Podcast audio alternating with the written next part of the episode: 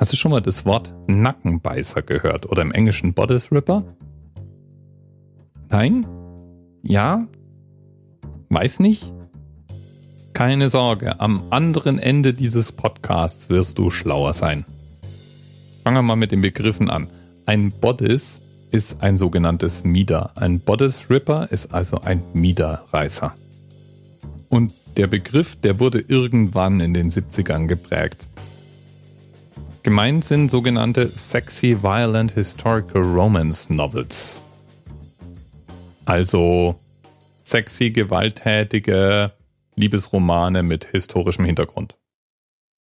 Im Grunde geht es dabei um Abenteuer- und Liebesromane, in denen es ganz schön zur Sache geht und eine Menge Sex dargestellt wird, wobei der Sex immer recht typischen Mustern folgt. Im Wesentlichen geht es um eine Frau, gerne auch mal eine Jungfrau, die zwangsverheiratet, entführt oder sonst irgendwie genötigt wird. In der Regel auch wirklich sehr explizit genötigt wird. Gefesselt, vergewaltigt, alles dabei. Und dann normalerweise irgendwann lernt, dass der Mann, der ihr all das antut, eigentlich ein ganz toller ist. Und dann auch ihre Liebe für diesen Mann entdeckt. Und im Grunde total verliebt und romantisch dann dahin schmachtet. Die Männer sind dann auch gern mal adelig und das Ganze spielt aus reinen Deko-Gründen meistens irgendwo in der Vergangenheit. Wobei es überhaupt keine Rolle spielt, ob die Vergangenheit akkurat wiedergegeben wird, ist wie gesagt reine Deko. Die Bücher sind oft ganz üppig, also sie sind eher dick. Und die Handlung, die erstreckt sich gern mal über mehrere Kontinente oder über einen weiten zeitlichen Rahmen hinweg. Die eben schon erwähnte sexualisierte Gewalt und das Happy End gehören beide zu den Kochmuster dieser Romane. Und weil das Ganze so vorhersagbar ist, rechnet man diese Romane auch der sogenannten Trivialliteratur zu.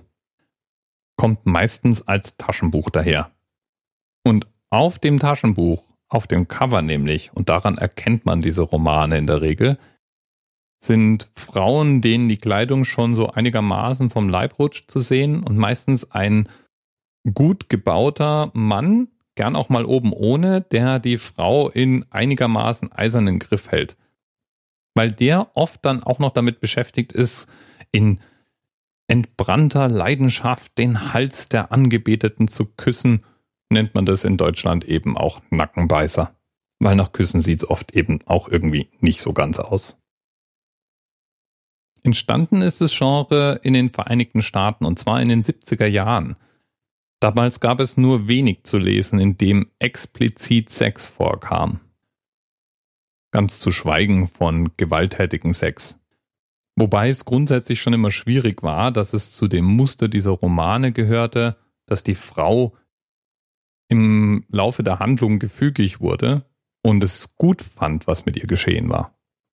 Das ist einfach mal ein scheiß Vorbild und das wurde auch damals schon massiv kritisiert. Änderte nichts dran, dass diese Romane meistens von Frauen geschrieben wurden und von Frauen verschlungen wurden. Der erste Nackenbeißer wird der Amerikanerin Kathleen E. Woodyvis zugeschrieben. Die veröffentlichte 1972 den Roman Wohin der Sturm uns trägt. Im Original The Flame and the Flower. Der spielt in den amerikanischen Südstaaten im Jahr 1800 und handelt von einer jungen Frau, die nach Schwängerung durch Vergewaltigung mit dem Täter zwangsverheiratet wird und dann nach einiger Zeit eben doch den guten Charakter ihres Peinigers erkennt und ihn zu lieben beginnt. Der Roman war eine Neuerung, weil der Verlag gar nicht versuchte, eine gebundene Version des Buchs rauszubringen, sondern gleich nur ein Taschenbuch verlegte. Und von dem wurden 2,3 Millionen Exemplare verkauft. Und ab jetzt war kein Halten mehr. Woodywiss schrieb für den Verlag noch eine Unmenge ähnlicher Bücher. Genauso gab es dann ratzfatz eine Menge Nachahmerinnen. Und die meisten dieser Bücher kommen anscheinend aus dem angloamerikanischen Sprachraum. Meistens sind es Amerikanerinnen, die die Autorinnen sind und die Bücher werden dann in die verschiedenen Zielsprachen übersetzt. Und so ist es auch auf dem deutschen Markt so, dass der von amerikanischen Autorinnen dominiert ist.